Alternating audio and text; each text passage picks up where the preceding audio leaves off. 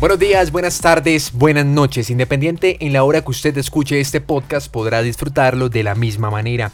Mi nombre es Diego Rey y les doy la bienvenida nuevamente a la Avenida Podcast, un formato que intenta llevarles a ustedes una idea completamente diferente de lo que tratan los otros medios y por supuesto con varias eh, variantes en cuanto a información, a crítica, a sátira y análisis del contexto de la actualidad en el país.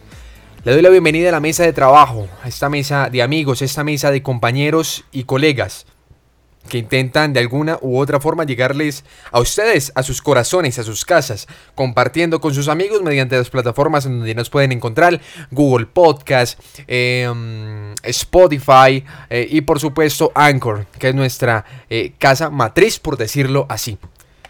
Iniciamos a mi mano derecha, por decirlo así. Le doy la bienvenida a la señorita Natalia Mesa. Natalia, buenas, buenas. Hola Diego, ¿cómo estás? De maravilla, muy bien, hoy estoy muy contento. Eh, expectante, una semana más con todos ustedes y por supuesto con toda la audiencia de la avenida que cada día va creciendo, por supuesto va generando interacción, va generando comentarios eh, buenos o malos, simplemente pues ya se está hablando de la avenida por ahí, en las avenidas de las ciudades y eso es lo más importante, concretar en toda esta idea.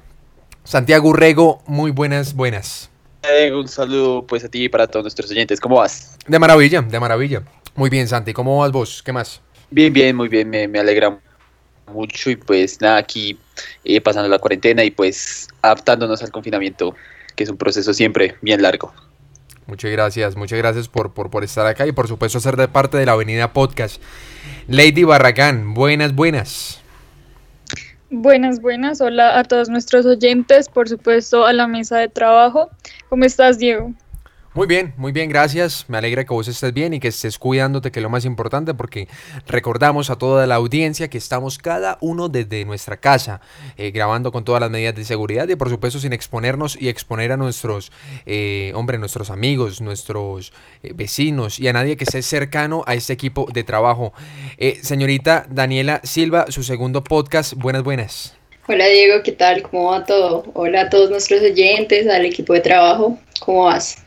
De maravilla, de maravilla, me alegra que vos estés bien y por supuesto en tu segunda salida de la cancha acá en la Avenida Podcast, disfrutando un poco de todo lo que estamos tratando el día de hoy y por supuesto temas correspondientes a este contexto de semana que estamos terminando y ustedes iniciando por supuesto eh, acá en la Avenida Podcast. Le doy la bienvenida también a una nueva cara, a una nueva voz y por supuesto a una nueva integrante de este equipo de trabajo, Natalia Contreras. Buenas, buenas. Diego, un saludo para ti y para todo el equipo de trabajo. Quería agradecerles por permitirme pues, hacer parte de la Avenida Podcast y pues un saludo también para todos los oyentes. Muchas gracias. Desde su contexto y análisis jurídico, por supuesto, intentaremos esclarecer un poco más de la actualidad del país, tocando todas las brechas que establece la información. Esta semana fue bastante eh, agitada. Considero que eso se está convirtiendo en un cliché porque es un año de caos, es un año eh, que se convirtió en una serie de plataforma virtual, una serie que cada vez se pone más intensa, con más misterio, eh, en donde el spoiler no vale porque día a día nos sorprende y por supuesto estamos acá para analizar todo lo que está pasando.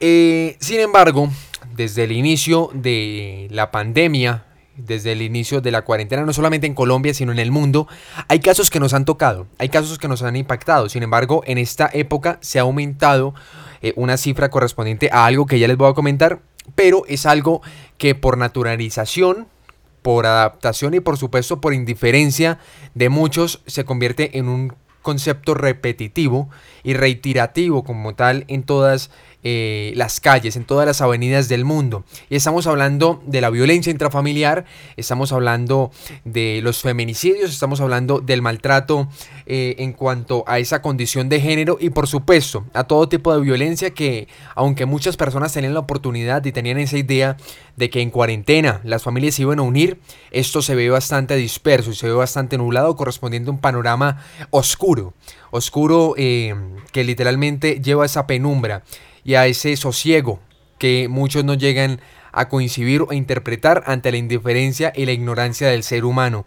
Natalia Mesa, eh, en cuarentena, todos estamos en nuestras casas, hay mujeres que Eh, hay mujeres, también hombres, porque el orgullo hace que muchos hombres callen también, pero hay mujeres y hay seres humanos, hablemoslo ahí, generalicémonos, que trataban de huir dentro de sus responsabilidades para no llegar a casa y tener que sufrir maltratos, no tener que sufrir desprecios o algún tipo de enajenación que pudiese afectarles su condición de vida. Eh, toda la población colombiana en este momento se encuentra en confinamiento, su gran mayoría.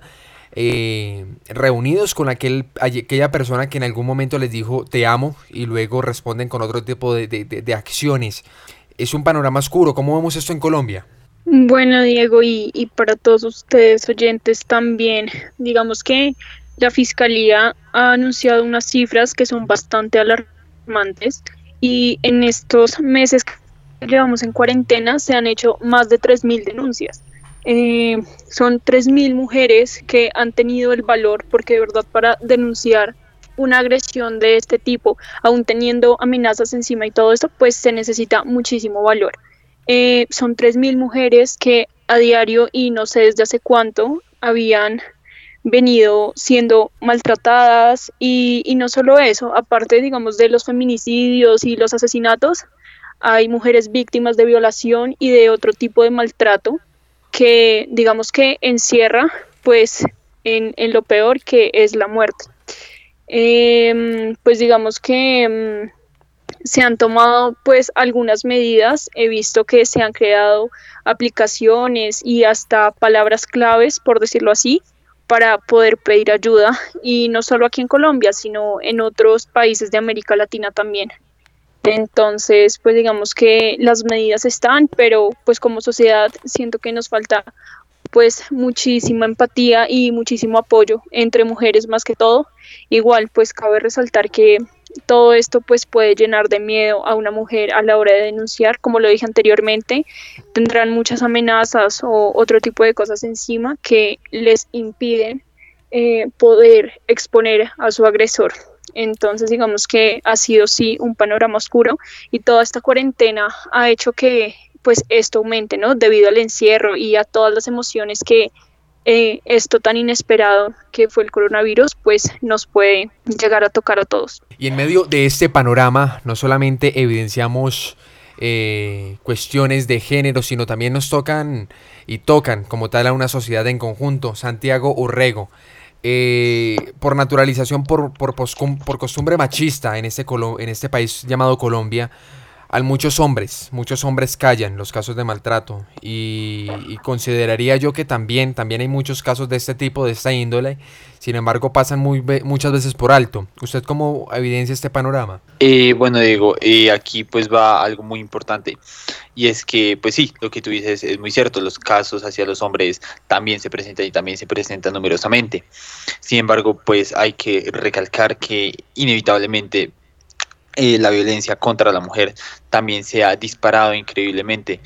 Eh, y pues es muy desafortunado. Y también aquí va un tema, y es que mm, también se ha revelado que muchos, muchos niños han tenido problemas de violencia intrafamiliar porque sus padres los golpean, porque no se soportan en la casa. Entonces aquí yo lo voy a conectar un poco con lo que mencionabas anteriormente, y es llevar a a preguntarnos a ustedes y a nuestros oyentes que, qué tipo de sociedad estamos construyendo para que estas familias y estas parejas sean tan numerosas y que se vuelva algo casi tan cotidiano, algo que venga casi imprimido en nuestra sociedad, que ya sea no ya no consideremos preocupante el hecho de que haya violencia o el hecho de que maltraten a un niño, a una mujer o un hombre. Es algo realmente preocupante y la verdad es bastante triste.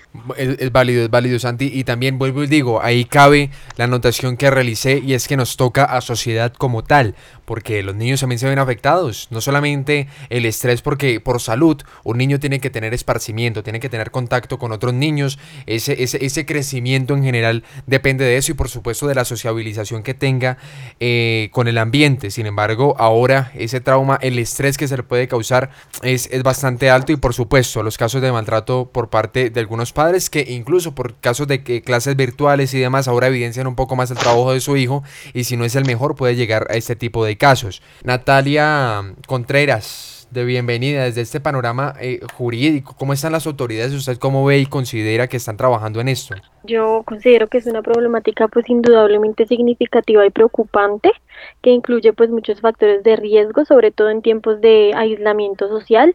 Precisamente pues hemos observado de que antes de iniciar toda la cuarentena y demás, las autoridades, pues en general, y todos los organismos del Estado colombiano, pues manifestaron su temor por el incremento de estos actos de agresión, pues injustificada, pues al declarar las medidas para mitigar la expansión de la pandemia a nivel nacional.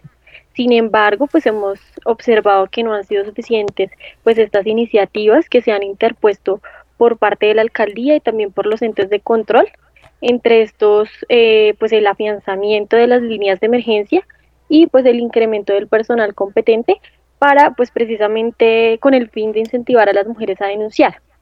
Todo esto pues ha tenido una consolidación trascendental pues que se presenta aquí directamente en Colombia, pero aún así eh, pues no ha sido suficiente. Efectivamente pues tenemos un respaldo eh, legislativo, pero como te digo no ha sido suficiente. Válido, eso es muy válido y desde esa idea de legislación nos apoyamos para tomar decisiones, sin embargo muchas veces como que se olvida, hay una amnesia conveniente en este, en este contexto. Daniela Silva, las mujeres, los hombres, los niños y muchas personas conviven de cierta forma con su victimario. Muchas veces se olvida que el maltrato no solamente está eh, en, los golpes, sino en las palabras y también en otro tipo de situaciones que pueden conllevar a este. Muchas mujeres, porque tienen la oportunidad de conocer este tipo de casos, hay hombres que las obligan de cierta forma a tener relaciones sexuales y simplemente porque dicen que es el novio, entonces no hay violación. Y creo que si no hay un consentimiento o de cierta forma eh, esa, esa injerencia por parte de los dos, creo que acá hay un delito. Eh, sin embargo, se reincide en convivir con la otra, con la misma persona desde ese, desde ese contexto, desde esa idea, no solamente psicológico, sino también de costumbre. ¿Cómo, cómo se puede solucionar esto? ¿Usted cree que, que, que de dónde viene esta patología en Colombia? Bueno, Diego, evidentemente, como se ha mencionado anteriormente, eh, bueno, existe un marco jurídico, sin embargo, faltan eh, ciertos protocolos y medidas que refuercen de una u otra forma ese accionar para, digamos, mitigar esta problemática social. Y también tenemos otras circunstancias que de una u otra forma refuerzan que exista esta violencia intrafamiliar. Tenemos que tener en cuenta que factores culturales y sociales inciden en que este tipo de violencia se presente precisamente con mayor frecuencia. Y esto se da más que todo porque en la presencia de actitudes eh, que de una u otra forma refuerzan esa subordinación femenina, conllevan a la aceptación de la violencia masculina y evidentemente eh, frente a, digamos, la negligencia de una u otra forma del gobierno de turno en el accionar pues, de esta problemática, también vemos que los casos eh, en mayor medida han venido aumentando. Y es que precisamente esta problemática requiere que la capacidad del Estado para atender estas denuncias se, se multiplique. Y de una u otra forma los mecanismos también, las casas de refugio, las líneas telefónicas y demás, deben, digamos, aumentar esa capacidad para que precisamente las mujeres tengan la, posibilidad de, recurrir a estos eh, mecanismos del Estado y precisamente obtengan la ayuda que necesitan. Tengan en cuenta que la avenida hace parte de este conglomerado eh, llamado The Colombian Press. Y esa idea de medio de comunicación y como razón social los invitamos a ustedes, si ustedes son víctimas de maltrato, denuncien, no solamente a líneas de emergencia, sino también hagan, hagan eh, viral, no viral porque es que la palabra viral se conlleva algo que eh, se comunica en masas, pero es que lo viral viene de lo malo, entonces comuniquemos esto y hagamos de cierta forma esa reacción y el rechazo al maltrato. Por supuesto, comuníquese a través de arroba de Colombian Press o si usted conoce a alguno de nuestros periodistas, por favor comuníquelo, que tendremos eh, completamente la disposición de ayudarle a usted. Em, Lady Barragán, se había establecido que en tiempos de pandemia y en tiempos de confinamiento y aislamiento preventivo obligatorio, las mujeres en Bogotá tenían la oportunidad de salir a denunciar maltratos independiente que hubiese pandemia. Sin embargo, acá se sale no solamente a denunciar, pero también se sale a chiquitecas, acá se sale a comprar cualquier cosa e incluso tener de pronto ese, esparcimiento. No para lo importante, pero sí dejamos de pronto es un poco subordinado. Eh, ¿Usted cómo cree que se está manejando esto por parte del Estado, por parte del distrito? Se está hablando de líneas, hay líneas de emergencia que están completamente consolidadas y estratégicamente dirigidas a este tipo de casos, sin embargo no son usadas. Totalmente, Diego. Primero que todo es importante tener en cuenta que el aislamiento ha hecho no solamente que aumenten los casos de violencia, sino también que los mecanismos de denuncia cambien y no sean los mismos. No, las mujeres en este caso no tienen la misma posibilidad de salir a denunciar y a pesar de que el gobierno digamos que haya permitido que ellas salgan aún en medio de la cuarentena, a veces no es muy fácil porque pueden vivir con el victimario en, en la misma casa. Entonces digamos que se han generado varias estrategias por parte de diferentes instituciones y se han fijado varias líneas de atención nacional eh, y de atención departamental, así como algunas estrategias por medio de redes sociales. Tres de las líneas más importantes son el 122, que está dispuesta por la Fiscalía General, el 123, que es la línea normal de la Policía Nacional, sin embargo es importante tener en cuenta que no siempre acuden, porque hemos visto algunos casos, y la 155, que es la línea nacional como tal. Hay una línea muy importante que es la línea púrpura, que es una línea que se ha dispuesto por medio de WhatsApp para aquellas mujeres pues que no tienen la posibilidad de tener un teléfono fijo o de llamar precisamente porque están con su agresor, así como algunos correos electrónicos que pueden encontrar en la página de eh, el Ministerio de Salud eh, y de la Fiscalía General. Entonces, digamos que estrategias hay bastantes, también hay algunas mujeres que, en, digamos que en el marco de colaborar con todo el tema de las denuncias, han dispuesto sus cuentas de Instagram para que, no sé, digamos, pregunten por ciertos productos o den ciertas señales para que pues se les pueda ayudar a denunciar es, es, bueno ese juego de clave, no solamente como una clave morsa, sino que tratemos de, de, hacer este tipo de denuncias, por supuesto, porque creo que es compromiso de todos, no es solamente de los movimientos feministas ni de los movimientos cooperacionales en torno a alguna causa, sino es eh, una cuestión de sociedad. Dejémosle diferencia y muchas veces, hay muchos casos, también hago, hago una crítica y esto, esto con todo el respeto del mundo y quiero que lo tomen de pronto de la manera más amena. Hay muchos casos donde se ven maltratos en la, en la calle y uno como hombre intenta intervenir porque me parece completamente indignante que eso se presente. Sin embargo, algunas mujeres, porque no son todas, tratan de, de cierta forma de em, pasar por alto esto y defender, por supuesto, a su victimario. Y es bastante delicado, como que no, eh, eh, es mi marido, eh, porque le pega a él y demás. No es el hecho de llevar esto a más violencia, pero por supuesto creo que es una crítica que tenemos que analizar un poco más allá. Sin embargo, en medio de toda esta tertulia, miremos qué dice la gente, qué analiza el pueblo, qué comentan en la avenida eh, respecto a este tema.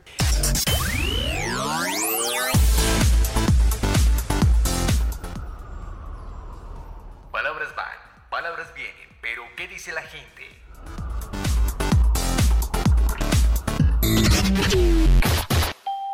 Bueno, mi, mi opinión respecto como a esto que sucedió es que Realmente esta cuarentena y este encerramiento obligatorio ha sacado a la luz muchas cosas sobre nosotros como, como personas y aunque somos creados como seres sociales, realmente se nos olvidó convivir, se nos olvidó ser tolerantes, ni siquiera con nuestra propia familia. Y, y realmente veo como, como los hombres abusan de su fuerza física y, al no estar de acuerdo acuden a lo más rápido que, que es la violencia y, no solamente afectando físicamente a, sus esposas, a sus hijas, sino degradándolas verbalmente y, y, también dañando como el corazón o lo que son sus hijos. Bueno, los feminicidios y la violencia intrafamiliar han aumentado en esta cuarentena ya que la mujer tiene que convivir obligatoriamente con su agresor. El confinamiento en este momento refleja que una de cada tres mujeres presenta violencia intrafamiliar, por ende es una tasa altísima y alarmante. Dado que esta situación es preocupante, el gobierno decidió implementar unas líneas de emergencia para estas mujeres vulneradas. Sin embargo, estas claramente no son tan efectivas ya que en algunos casos los agresores utilizan una cierta manipulación, ya sea física o psicológica, para que ellas no se atrevan a denunciarlos. Es muy triste ver cómo la violencia doméstica se ha apoderado de muchas familias y cómo estos maltratos se han naturalizado en tantos hogares pero es aún más triste pensar en aquellas madres e hijas que por el confinamiento son abusadas día tras día, sin poder hablar, sin poder pedir ayuda, y aún peor, sin poder escapar. La única esperanza es confiar en aquellas organizaciones como el Bienestar Familiar, la Comisaría Familiar y el ICBF logren hacer algo frente a esta terrible situación que está consumiendo muchos hogares. Lastimosamente, el momento de la cuarentena afecta las relaciones interpersonales en el hogar. Se ha visto una fuerte alza de casos de violencia intrafamiliar y lastimosamente feminicidios. Como padre de dos hijas, esposo e hijo, no comparto bajo ningún criterio la violencia contra la mujer. Debemos ser un poco más radicales a nivel judicial con las personas que cometen actos de violencia contra, contra la mujer y realizar campañas de recuperación social porque lastimosamente no le damos el lugar que merece la mujer y estamos cometiendo el error de lastimarlas.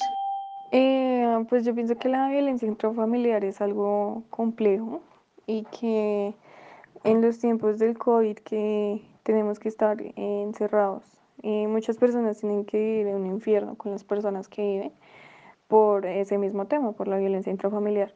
Entonces creo que mm, no se toman las medidas pertinentes al saber que se, pues que se empeora con el confinamiento la situación y que pues hay personas que sufren mucho sobre eso, hay personas que su vida es un infierno a causa de, de la violencia intrafamiliar. Y en medio de las palabras del pueblo, ese eco y murmuro de las calles, seguimos y le damos inicio a la tertulia.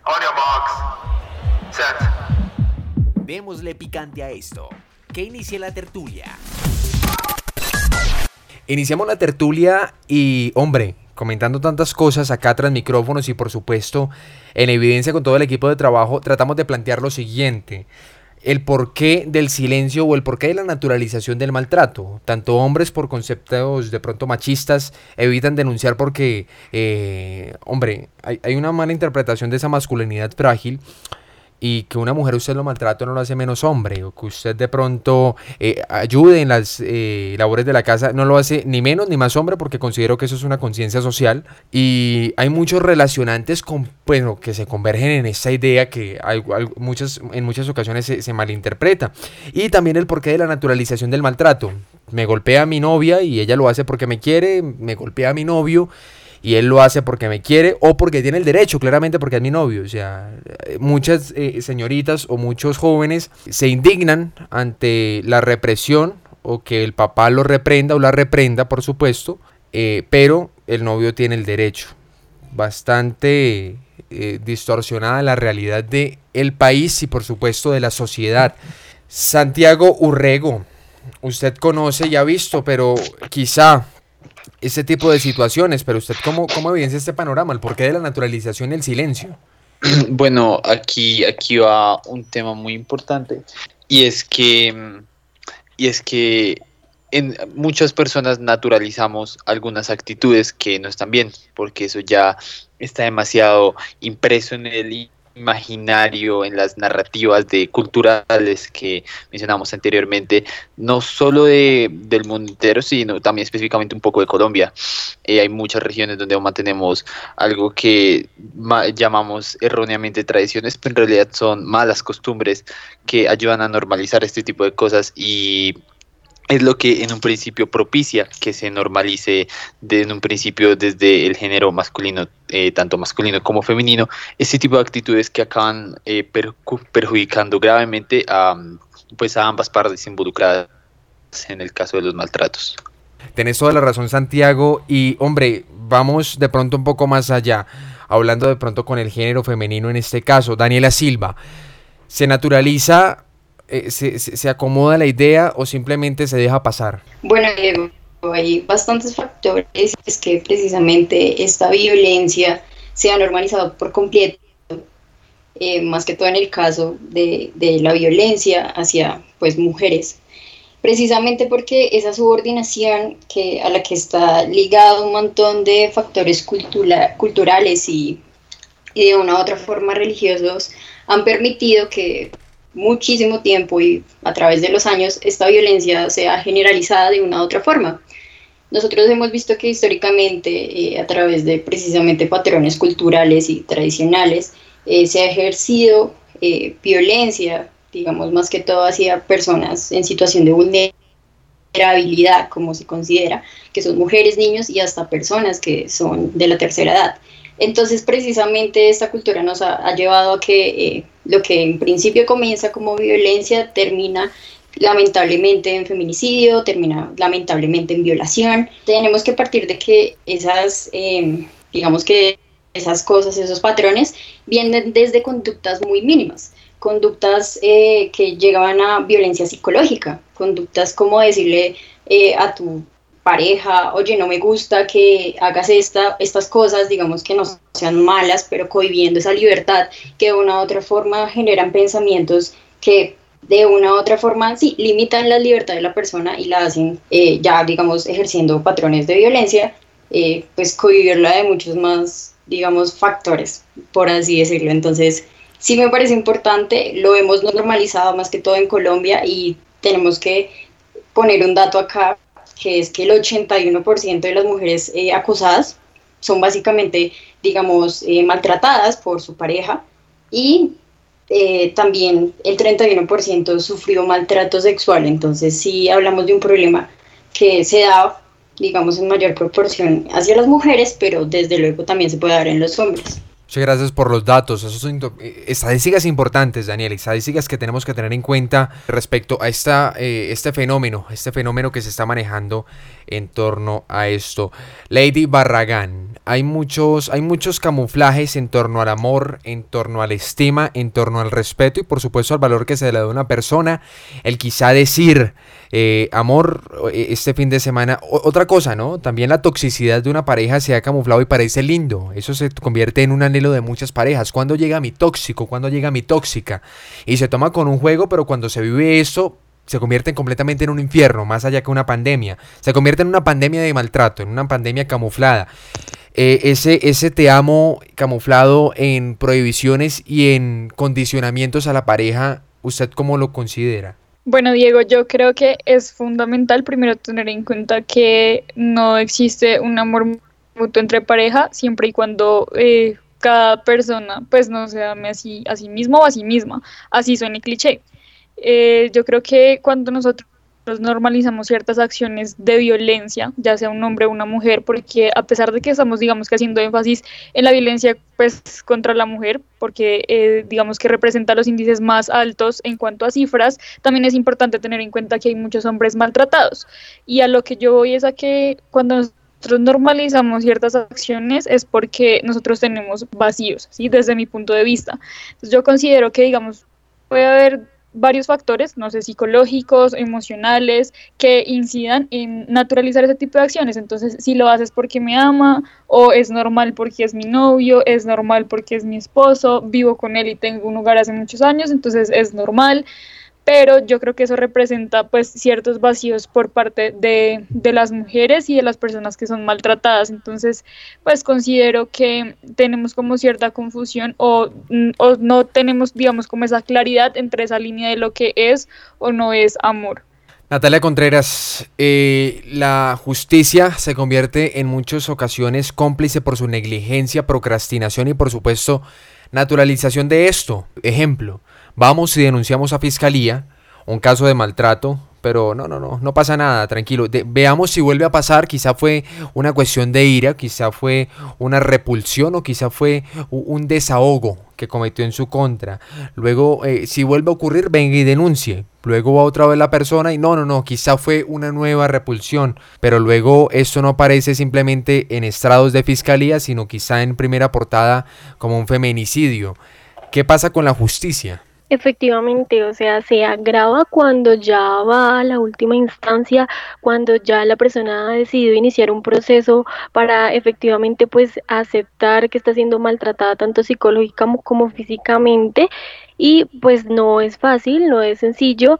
Eh, la persona, bueno, en este caso la mujer, porque pues los hombres efectivamente también son víctimas muchas veces de estos abusos y, todo lo demás, pero en su gran mayoría las mujeres, pues eh, para ellas es muy difícil como te decía, iniciar todo este proceso y pues atreverse como a denunciar este contexto pues se ha visto muy arraigado por los micromachismos y podríamos decir que son pues pequeños gestos y pequeños actos de los cuales muchas mujeres, por no decir que todas son víctimas, y eh, pienso también que la manera en la que se ha aplicado la ley en estos casos pues ha sido obsoleta porque no ha brindado una solución efectiva, no ha brindado una solución que de verdad nos diga que va a pues arrancar como ese problema de raíz y pues va a brindarles mayores garantías a ellas y pues a ellos también. Exactamente, la negligencia judicial y quizá ese, ese despabilo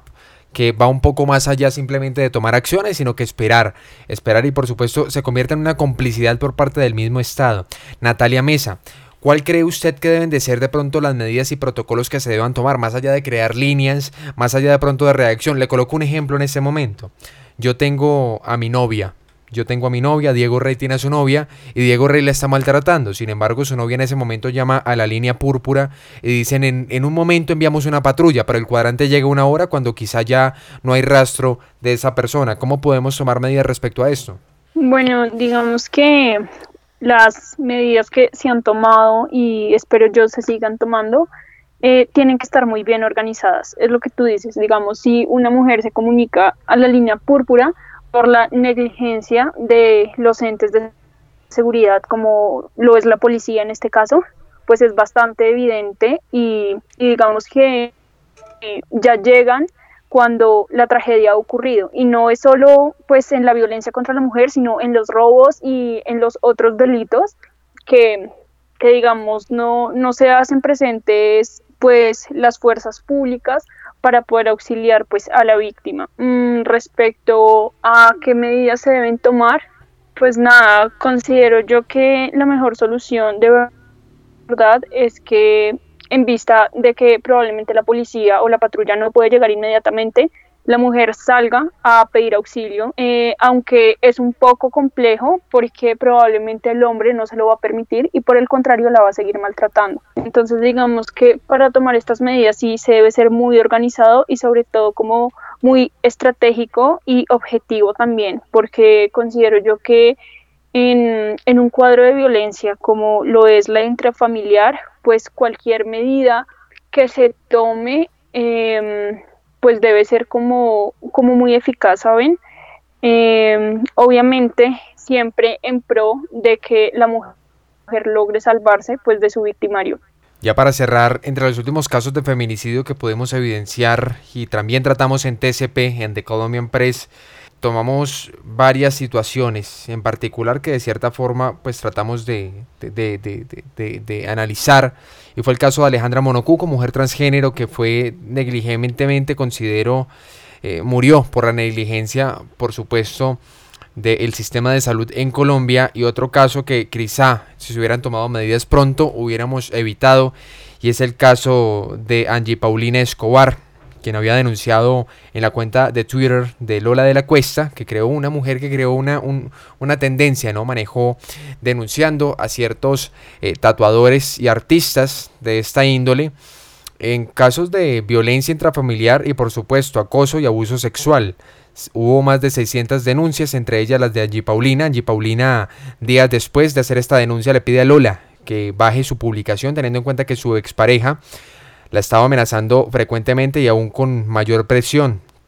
No obstante, eh, las denuncias no fueron tenidas en cuenta quizá de una manera óptima por parte del Estado y eh, Angie Paulina falleció, murió. La, el caso se encuentra en investigación todavía, analizando si fue un suicidio o por supuesto un feminicidio. Sin embargo, pues ahí nos damos cuenta que la falta de medidas prontas y oportunas nos llevan a esto. Les pedimos a ustedes, antes de ir con el otro tema y antes de ir a nuestro corte, eh, denuncien, no estamos con el típico medio de que no se quede callado denuncia, sino que vamos un poco más allá. Denuncie, busquemos formas, busquemos maneras y por supuesto hagamos evidente y no naturalicemos el maltrato. Eh, créame, le dejo un mensaje, le dejo un mensaje importante. Si su pareja, si su pareja llega a usted a maltratarla o a herirla de alguna u otra forma o a maltratarlo o herirlo de alguna u otra forma, ya sea desde esa perspectiva psicológica o por supuesto eh, física, eso no es amor. Eso no es amor, es una postura muy subjetiva, por supuesto, pero considero que si usted ama o quiere una persona, tiene que hacerle el bien, y el bien parte de cosas mínimas a cosas máximas. Entonces tenga muy en cuenta eso. Entre voces y murmuros, aquellos ruidos y sonidos, la avenida siempre le da paso a las voces de la gente. Te cuento que desde la experiencia eh, es muy duro uno como recordar eso otra vez en su vida. Eh, me, decías que, pues que si uno aguanta eso como por pensar que uno lo quieren, sabes, uno en esos momentos es tan, tan inconsciente que uno cuando está del otro lado, es decir, cuando tú no eres el hombre que maltrata ni la mujer que han maltratado, es muy fácil decir, ay, pero qué boba eres, salte de ahí, eh, ¿qué te pasa? Eh, no cae en cuenta, es, es, y, y recibes muchos comentarios como si fuera muy fácil de, dejar de decirte un día para otro, ay, ya por favor no pegues y me voy. No, la verdad es que no. Eh, te lo digo porque un día fui del lado de que nunca me habían maltratado y yo era como, ay, qué tonta soy. Ah, ahí pasé a ser del lado que, que maltrataron y yo decía, parce, esto es muy difícil de, de salir porque te vuelves en un círculo vicioso porque uno piensas que, que, la persona va a cambiar. Entonces estás como en el, en el punto de la oportunidad, de la oportunidad, de las oportunidades. Y esa persona no cambia. Entonces sí, eso sí te, te lo dejo muy claro. Si lo permites una vez, ni modo. Ya le permites a él hacer lo que se te dé la gana contigo. Eh, entonces, el maltrato no es solo físico de te pegué un puño, te empujé, te jalé el pelo, sino de la grosería, de es que usted no sirve para nada, es que usted no debió nacer, es que usted nadie la quiere, es que usted es así, y el juzgamiento de esa persona hacia ti. Tanto que si tú no tienes un buen autoestima, te las crees, te las crees. Ya entiendo por qué las mujeres dejan de salir, eh, porque ya no se ponen la misma ropa que antes, porque son mujeres que se la creyeron. Yo realmente viví un, un caos, una tormenta pero nunca me dejé bajar mi autoestima de pronto quizás porque mi carácter era un poquito más fuerte, pero con él no era tan fuerte como, como sentía que necesitaba hacerlo, ¿sí? Entonces, eh, es el, maltrato psicológico, el maltrato físico, el de que te hace el show en la calle, que si no le sigues la corriente, por ejemplo, a mí me pasó, me pellizcaba en la calle, era como si no estaba de acuerdo con él y le llevaba la contraria, tomé su pellizco, pero no el pellizquito, el pellizco, el que llegabas a la casa y estaba el morado en el brazo ardiéndote, así. El que si se ponía mal genio era una cosa transformada, o sea, es que yo digo que esas personas se transforman, se transforman y se les mete, no sé, como un demonio. Son personas que necesitan ayuda psicológica. Porque, por ejemplo, a mí, o sea, en la que yo dije, ya no más, o sea, me va a matar este man que, o sea, literal lo pasé como unas cuatro veces, no más porque, no sé, realmente que es donde uno dice como, ¿por qué? ¿Qué tonta fui? Pero es que en ese momento uno no, uno es como tan, tan ciego que fue cuando pensó literal como que yo era un hombre y me cogió y me pegó un cabezazo en todo, la en todo el pómulo, perdón, como entre el pómulo y la ceja y se me ha de hinchar ese ojo y moretear como si no hubiese un mañana, o sea, como si me hubiesen dado una paliza. Y yo dije, no, yo cogí mis cosas y me fui de una. O sea, la verdad que, que las mujeres que logran salir de eso son demasiado valientes, demasiado, demasiado valientes, porque porque no todo el mundo lo puede hacer. Se pegan de porque tienen hijos o de porque sienten que nadie más las va a querer o cosas así pero las que logran salir de eso eh, ya son victoriosas, porque tú quedas con secuelas para toda tu vida. Tú no quieres volver a encontrar a nadie más, o si encuentras a alguien más, eh, estás como, como con esa incertidumbre, me va a tratar bien, me va a tratar mal. Entonces, la verdad que, que, es muy duro porque te dejan como traumas que tú tienes que o consultar a un psicólogo después de eso o aceptarlo tú sola, pero de manera bastante madura. Entonces, para mí es lo peor que le puede pasar a una mujer. Bueno, yo vivo en un conjunto en donde, pues por temas de, construcción y de diseño, eh, son pequeños y se logra escuchar parte de las conversaciones de los vecinos o, de pronto cuando mueven las cosas es fácilmente, se escucha fácilmente como los sonidos o cosas que hacen. Por esa razón, pues eh, pude escuchar que en el apartamento del lado está, había una discusión y pues aparentemente era de, de una pareja. Al principio no, no presté atención, pero después escuché que un niño estaba llorando y también que una señora estaba llorando, lo cual pues me alarmó muchísimo. Eh, me acerqué al patio y pude escuchar mejor y, me di cuenta que, que, se escuchaban como golpes. Em, al escuchar el llanto de la mujer diciéndole que no le pegara más, pues eh, eso hizo que obviamente yo buscara como la ayuda más, más rápida y como la más eficaz. Pensé en la policía, pero realmente eh, busqué el número, eh, llamé al 123, que es la línea normal de, emergencias, y no recibí respuesta. Busqué en internet un, un, teléfono de la policía, no, no encontré, los que encontré no funcionaron. y las personas de lado seguían discutiendo y realmente solo pude llamar al portero de mi conjunto para que alarmara a la administradora y de pronto si ella podía conseguir o hacer algo pronto, pues porque obviamente no podía, si timbraba en la casa de lado no podía hacer mucho. Entonces sabía que si, esa, si ese hombre estaba golpeando a la mujer, probablemente no, no sería eh, prudente que yo, que yo fuera sola. Entonces, eh, eso pasó, la policía nunca llegó. Eh, lo que pasó fue que después ya no, no escuché nada más. Supongo que arreglaron, pero constantemente escucho discusiones, obviamente no, ya no son golpes y algo así, pero, pero pues no, no se hizo nada al respecto. Eh, entre tantas palabras, entre tantas opiniones y por supuesto circunstancias que afrontamos en la Avenida Podcast, vamos al siguiente tema.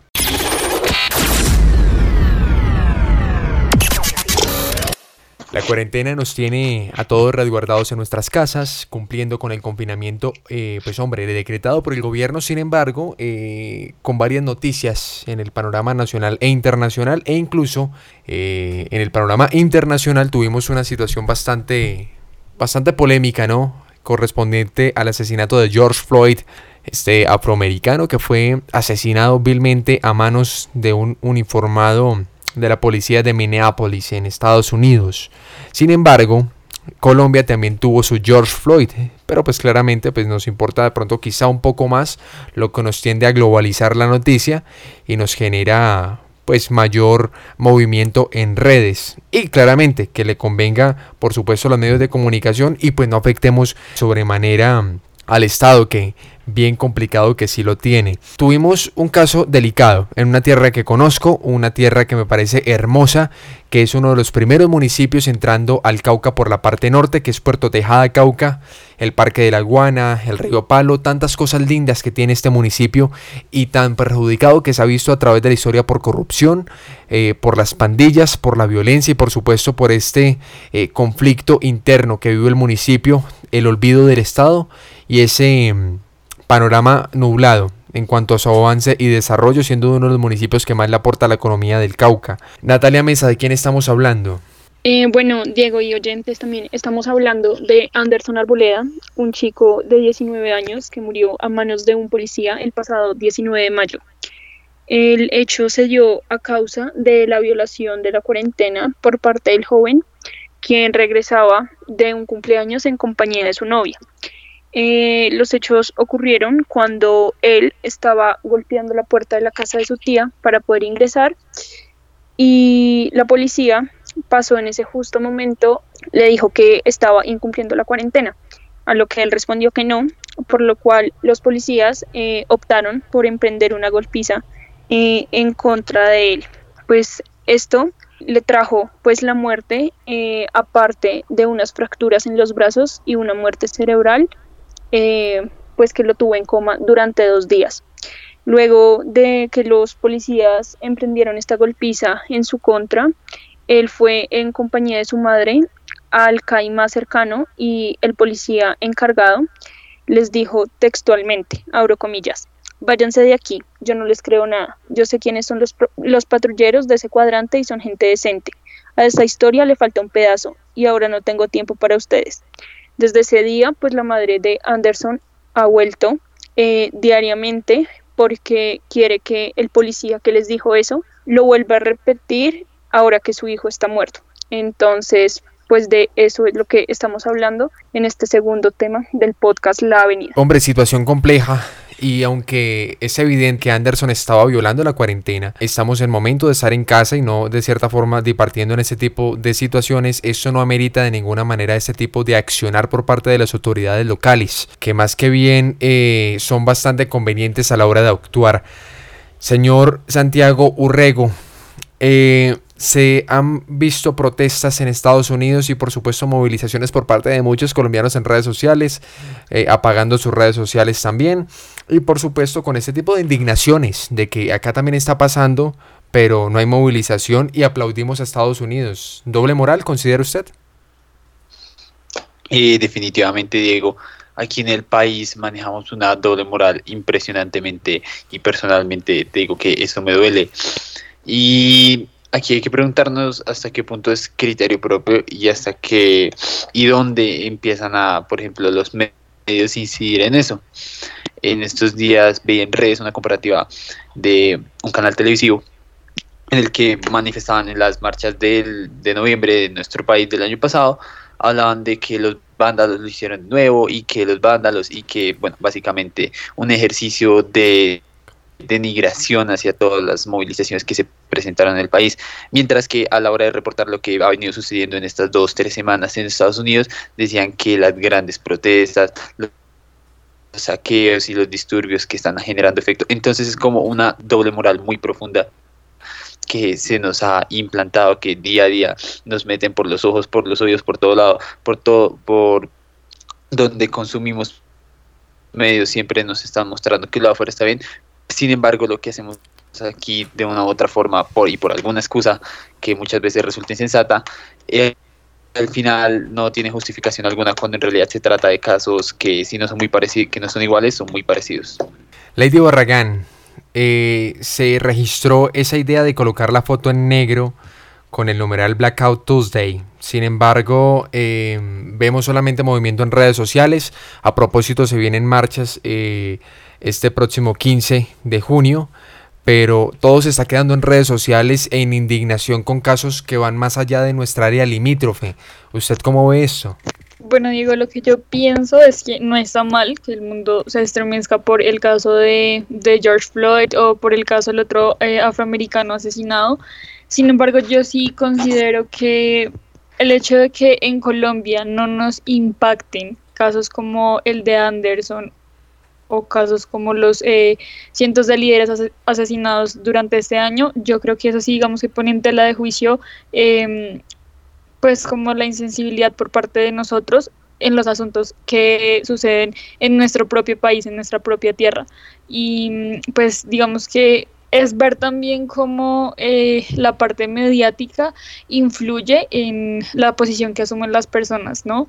Claramente el caso de Anderson Arboleda no fue igualmente transmitido por los medios de comunicación, em, tampoco la gente aquí salió a marchar ni generaron un movimiento en contra de estas acciones, em, digamos que denigrantes por parte de la policía y pues eso, digamos que deja ver, eh, sí, la insensibilidad por parte de nosotros y el hecho de que nos impacte lo que pasa afuera, pero no nos impacta lo que pasa acá.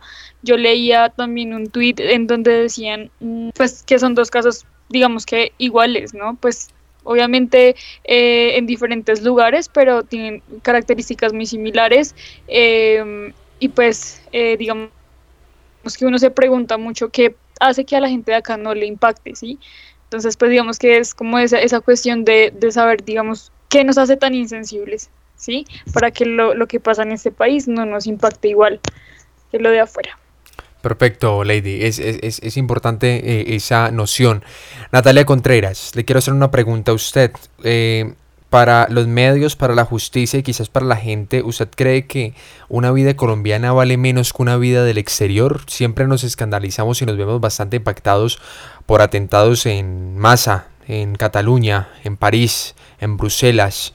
Sin embargo, eh, hay situaciones de bastante complejidad aquí en Colombia, hay masacres, eh, también hay complicidad del Estado en su momento, por supuesto. Sin embargo, parece no tener ese rigor o importancia para que sea primera plana.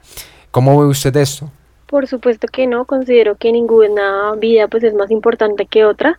Claramente, pues en este caso existe un abuso de autoridad sin fundamento, pues que resalta el deterioro e incumplimiento al, al debido proceso, eh, pues en este tipo de situaciones y posiblemente podemos inferir que estamos frente a un hecho de discriminación racial, sin embargo, pues no se podría afirmar que esta fue la motivación principal del hecho. Sin embargo, pues no quiero ahondar mucho en lo que voy a decir, pero pues tenemos en cuenta que nuestra constitución es clara cuando dice que el Estado promoverá las condiciones para que la igualdad sea real y efectiva. Y adicional a eso, pues es que adoptará las medidas en favor de grupos discriminados o marginados. Esto pues en cuanto a nivel nacional, considero también que si para la autoridad que ocasionó este lamentable hecho una alteración al, al orden público, pues ante todo debieron identificar la manera de velar tanto por la protección especial de los derechos de la comunidad, pero pues a su vez también garantizando los derechos fundamentales de Anderson, que fue pues la persona víctima eh, en este hecho. Por último, pues también quiero decir que normalizamos el hecho de permitir que atenten en contra del derecho a la vida. E incluso pues en la mayoría de los casos somos indiferentes a esta realidad. Más pues como, como lo decían anteriormente, a nivel nacional que internacional. Se puede decir que estas funciones de protección civil pues deberían practicarse de manera más democrática, por supuesto más justa y más igualitaria por parte pues de la fuerza pública con el fin de garantizar pues esa legitimidad y pues esa imparcialidad también. Entonces pues no, considero que como te decía ninguna vida es más importante que otra. Eh, tanto la ONU en su Carta de Derechos Humanos como la Constitución ampara al ciudadano y de cierta forma le corresponde al Estado garantizar todos sus derechos y voluntades. Daniela Silva, eh, ¿qué pasa con el Estado y por qué, qué pasa con, la misma Constitución política? ¿Por qué no es eh, de cierta forma aplicada en la manera que debe ser aplicada? Bueno, Diego, diciendo y expresando de una u otra forma mis condolencias a, a, las personas que se vieron afectadas en este brutal asesinato. Yo creo que cualquier vida es, indispensable, es el derecho fundamental de todo ciudadano. Así que pues es lamentable que un joven eh, por una extralimitación de la autoridad haya pues, perdido la vida. Respondiendo a tu pregunta, eh, bueno, en primera instancia, la institución de la policía, como obligación primaria, eh, tiene que tener claro que su digamos, principal objetivo es respetar la ley. Y respetar la ley no significa que sea admisible que en nombre de esta, en nombre de, la defensa del Estado, se violen los derechos de los ciudadanos. Y quería hacer esta afirmación porque precisamente, como lo mencioné anteriormente, existe una extralimitación, una extralimitación de la fuerza pública y que no solo lo vemos en este caso, lo hemos visto, eh, digamos, cuando pasaron las protestas acá en Colombia del 21 de noviembre, en donde, por ejemplo, se efectuaron 872 detenciones y solo 25 llegaron a ser judicializadas. Hablamos entonces de que las demás son ilegales y arbitrarias. Entonces, ¿qué está pasando? Que efectivamente existe un código de policía nacional y convivencia que hay que reformar y que adicionalmente esas normas que están intrínsecas en él no se están cumpliendo a cabalidad. Entonces, como resultado tenemos estos, de, bueno, desafortunados, digamos, de una u otra forma, asesinatos, y hay que, digamos, como lo decía mi compañera, hay que resaltar que podríamos hablar de, sesgos raciales. Como lo vimos eh, cuando pasó todo lo de George Floyd, digamos que de una u otra forma, eh, algunas investigaciones han afirmado que hay seis veces más probabilidad que un hombre afrodescendiente sea detenido. Entonces son factores que hay que analizar, que hay que tener en cuenta y indudablemente es lamentable lo que sucedió acá en Colombia y que pues de una u otra forma eh, tengamos esa moral selectiva. Es importante lo que usted dice y tengamos en cuenta que para Colombia o para muchos países del Cono Sur, las manifestaciones en Venezuela o quizá las manifestaciones en el Medio Oriente son ánimo de hacer valer los derechos humanos, hacer valer de cierta forma la dignidad dentro de una democracia establecida. Sin embargo, en Colombia se tilda simplemente de personas que no estudian y que son vagos, personas que simplemente son terroristas y por supuesto quieren demacrar la institucionalidad del país. Hablando del país, hablemos de la sociedad y veamos en la avenida los murmuros y cada cosa que opina y dice la gente.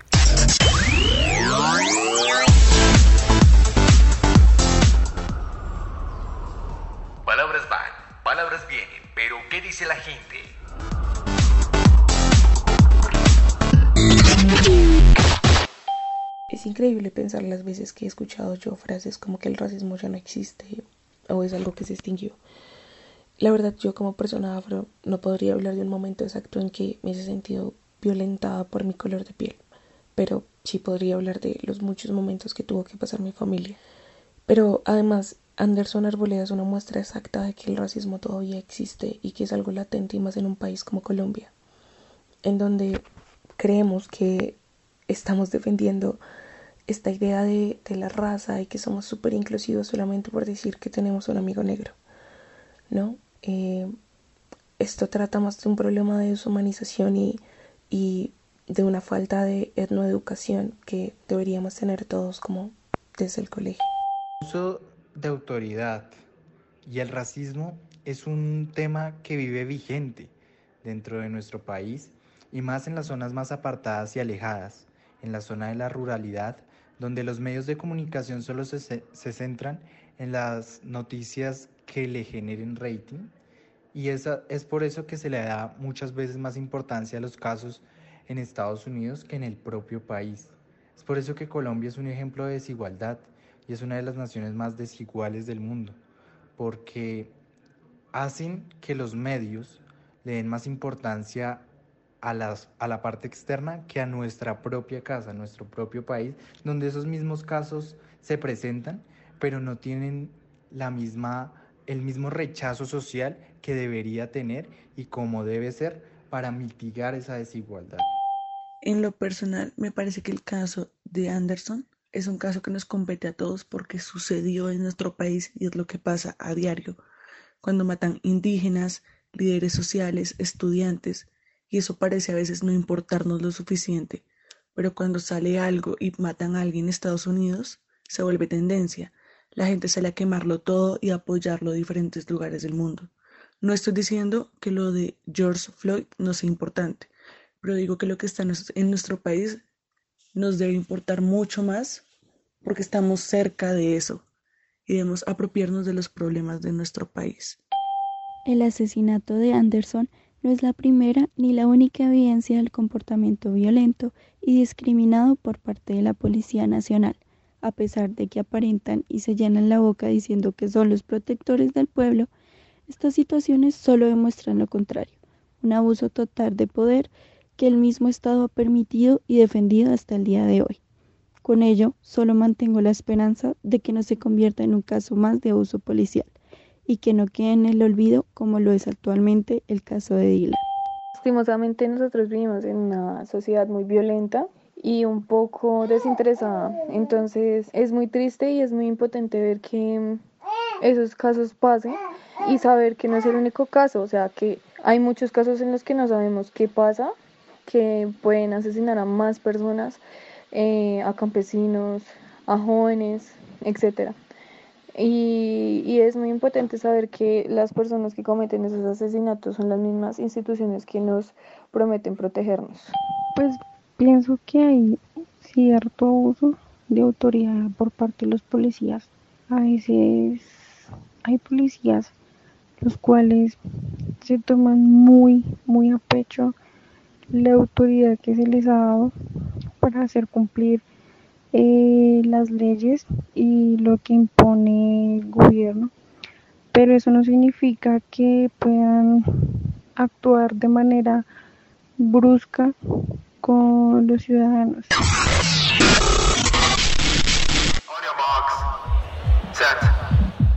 Démosle picante a esto. Que inicie la tertulia.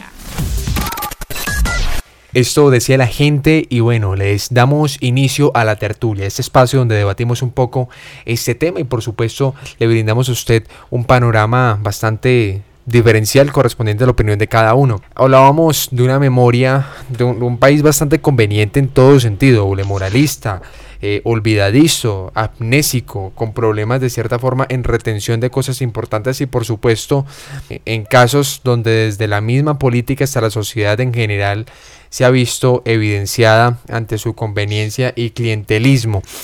Señor Santiago Urrego, ¿por qué sufrimos de ese síndrome? ¿Por qué somos tan selectivos? Eh, pues tal vez hay varios factores que influyen ahí principalmente pues el, lo, que te mencionaba anteriormente la manera en que los medios que consumimos manejan las noticias eh, no, pues nacionales e internacionales que nos pintan a la afuera como una justa causa mientras que lo de aquí son actos vandálicos guerrilleros y una larga lista etcétera de, de, de nombres que le dan a los manifestantes de aquí, mientras que lo de afuera siempre es algo bueno, pero eso veámoslo no solo como en este contexto, sino que es algo que eh, desde hace mucho tiempo viene muy eh, arraigado en nuestra cultura, que es un desprecio, un desapego total a lo que viene de acá, no solamente pues a lo que te, estamos hablando de las protestas, sino a los eh, a las expresiones culturales y a todo tipo de cosas que vienen de nuestro país y de Latinoamérica usualmente son despreciadas por nosotros y siempre nos apegamos y queremos que lo afuera es bueno mientras que nos damos cuenta de que nuestro país también hace parte de un mundo que vive los mismos problemas. Acá nos violenta el Estado, acá eh, matan eh, personas afro, acá matan indígenas, acá eh, las multinacionales llegan y oprimen hasta la muerte a las comunidades de ciertas zonas rurales del país, pero en muchas ocasiones vale más ese interés económico internacional. Natalia Mesa, ¿cómo estado, cómo estamos? Valga la redundancia. Eh, bueno, Diego, considero yo que pues el Estado ha sido como muy indiferente frente a todo lo que ha venido ocurriendo con estas muertes sin justificación alguna, ¿no? Eh, esto incluye también, por supuesto, eh, las muertes de los líderes sociales, de otras personas que por la negligencia precisamente del Estado también pues les ha costado su vida. Entonces digamos que pienso yo que no hay planes de acción o estrategias que aseguren pues el bienestar de nosotros como sociedad y mucho menos nuestra vida. Entonces pues digamos que eh, es un Estado que evidentemente brinda eh, servicios pues paupérrimos pues que al final siento yo que no están sirviendo para nada. Daniela Silva, usted conoce más sobre esta idea democrática y usted conoce más sobre la composición gubernamental. ¿Está de acuerdo con esa idea de, de, Estado que ofrece Natalia Mesa? Bueno, Diego, pues hay varios factores con respecto a este tema del Estado. Yo considero que efectivamente, eh, como lo hemos visto en la historia también, existe un Estado racializado de una u otra forma, un Estado que principalmente ha luchado por las garantías de los derechos de personas eh, blancas, de una u otra forma decirlo, y que digamos que los derechos de las personas afrodescendientes han pasado a segundo plano y lo que ha provocado es que precisamente no solo constitucionalmente esto se vea digamos, de una u otra forma eh, desvalorizado, por decirlo en ese aspecto, sino que también culturalmente lo hemos eh, adaptado como una forma de visualizar a las personas afrodescendientes.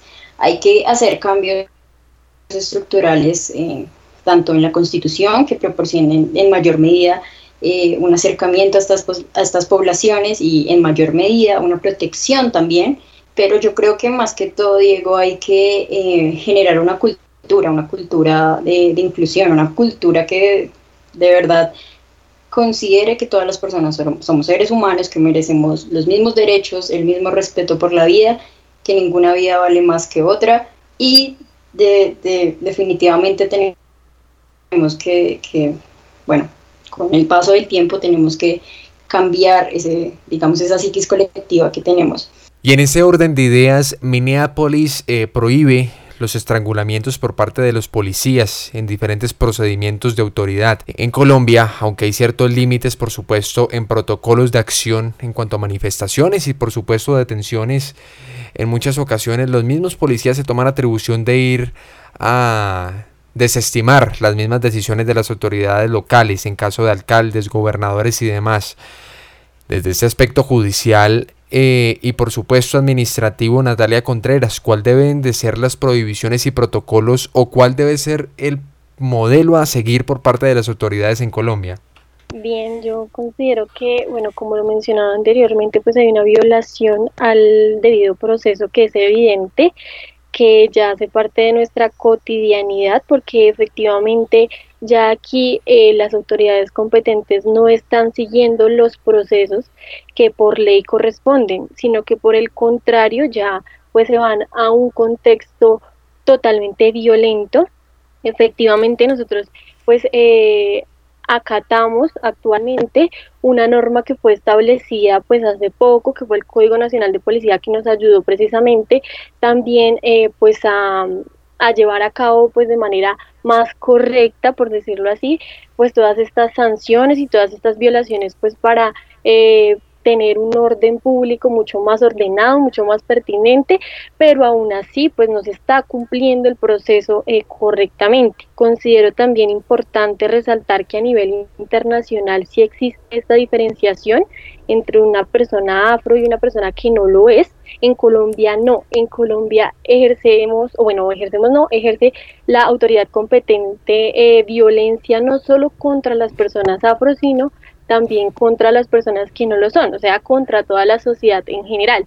Entonces también me parece importante señalar que hay esa diferenciación tanto a nivel nacional como internacional. Gracias Natalia. Y usted habló de que en Colombia no hay esa diferenciación racial, sin embargo, implícitamente la misma sociedad lo eh, comunica por parte de algunos estímulos. Considero yo que eh, hay, hay, ciertas cosas que contraindican esta misma idea de no diferenciación. Algunas universidades entregan estímulos a comunidades indígenas y afrodescendientes. Considero yo, no porque esto no me beneficie a mí, que dentro de lo que cabe me podría beneficiar, sino que creo que esto eh, eh, acrecenta esa brecha también de beneficiación, pero no solamente por las diferencias, sino va un poco más allá. Y la misma sociedad eh, se, se, ve inmersa en esta situación de discriminación, por, por supuesto, en donde se le llama indio y creen que llamar indio o negro a alguien es una ofensa, sabiendo que considero que antes eso debería ser motivo de orgullo. Em, esa diferenciación y esa misma discriminación por parte de la sociedad, ¿cómo se ve eh, en el impacto de construcción de la misma, Lady? Diego, yo creo que el, el considerar mal, por ejemplo, decirle a un negro negro, ¿sí? Es, está mal y eso tiene que ver mucho con la parte cultural de nosotros, porque nosotros no entendemos que para ellos ser negros no es un motivo de subordinación o no es algo que no les haga sentirse orgullosos. Sí, los afrocolombianos son el grupo étnico más discriminado en Colombia y eso lo afirman algunos estudios, seguido de los indígenas, los mestizos y por último los blancos. Y digamos que eso tiene que ver mucho con la parte cultural y con ciertos estereotipos que nosotros hemos manejado a lo largo de nuestra historia, en donde simplemente eh, ponemos ciertas categorías a ciertos grupos étnicos, eh, pues digamos debido a nuestra cultura, más allá de que realmente lo sean. Entonces el hecho de considerar que está mal decirle, o sea, digamos de utilizar, por ejemplo, palabras como negrito o el, el negrito, ¿sí? Eso deja ver que digamos que nosotros generamos cada vez más acciones eh, pues de racismo y en contra de, ellos y que pues digamos que eso los hace sentirse de alguna manera inferior. Entonces esa parte digamos eh, deja ver que mm, nosotros no aportamos siempre a esa construcción de sociedad, de esa sociedad democrática, de ese Estado social de derecho, en donde eh, somos un país pluricultural, que tenemos diferentes grupos étnicos, en donde todos eh, aportamos mucho con cada una de nuestras tradiciones a la cultura y pues eso nos hace país, ¿sí? Finalmente pues todos somos seres humanos y yo creo que eso es lo que hay que tener en cuenta más allá de un color, más allá de una tradición, más allá de un lugar del que vengamos. Gracias, Lady. Y es importante, más allá de ser un país multicultural, nos hemos convertido en un país multidiferencial y más allá de eso multidiscriminatorio. Lastimosamente, el mismo Estado es consciente y testigo, es, en ocasiones llega a ser cómplice por parte de estos hechos que lamentablemente persisten y se convierten en una constante, ¿no? En una sociedad marcada por eh, una historia que de cierta forma eh, ha denigrado ese proceso y evidente desarrollo, entre comillas, que compete a un Estado y una sociedad como Colombia. Le doy las gracias a toda la audiencia que nos escucha día a día podcast, en la Avenida Podcast, por supuesto, y más allá de eso, que tienen la oportunidad de compartirlo. Si usted esto le gusta, por favor, compártalo. Simplemente eh, dele en su pestañita de Spotify o los que escuchan en SoundCloud compartir y otra persona tendrá la oportunidad de conocer. Quizá a usted no le guste una parte, pero a la otra persona sí, y ahí puede formarse el debate. Señor Santiago Rego, muchas gracias. y muchísimas gracias a ti, Diego, y a toda nuestra audiencia. Y pues nada, eh, invitarlos a a que se cuiden mucho, a que acaten la cuarentena y nada, que sigan informándose siempre con TCP y escuchando la avenida. Muchas gracias, muchas gracias. Que a propósito, síguenos en arroba TCP De Colombian Press, tu primera opción está ahí siempre para informarlos de la mano de un equipo periodístico fantástico que está comprometido, por supuesto, con la información y con el crecimiento de los medios de comunicación alternativos en Colombia y, por qué no, en el mundo. Señora Natalia Mesa, muchas gracias por esta oportunidad. Gracias a ti, Diego. Gracias a mi equipo de trabajo y por supuesto a los oyentes no sobra recomendarles y decirles que aquí está TCP, su primera opción, para que se informen y eh, recordarles también que pues nuestras páginas están abiertas a cualquier tipo de denuncia que quieran hacer respecto al primer tema que se tocó el día de hoy. Muchas gracias Natalia, muchas gracias. A propósito, sí, nuestros canales eh, vía DM están abiertos para que usted se comunique con nosotros o también nos puede escribir a nuestro correo de colombianpress.gmail.com. Señorita Lady Barragán, muchas gracias. Gracias a ti, Diego, a todo el equipo de TCP, por supuesto también a nuestros oyentes y de la misma manera también los invito a que nos lean en nuestras diferentes páginas, tanto en Instagram como en Facebook y en Twitter. Y muchas gracias también por escucharnos. Si les gusta, pues no duden en compartir nuestro podcast, La Avenida. Si quieren escribirnos también a través de nuestro podcast oficial de La Avenida Podcast, pueden escribirnos a arroba eh, la avenida podcast, perdón, a la avenida podcast arroba gmail.com. Daniela Silva, muchas gracias. Gracias a ti, Diego, por habilitar este espacio de debate, gracias a todo el equipo y gracias a nuestros oyentes, desde luego.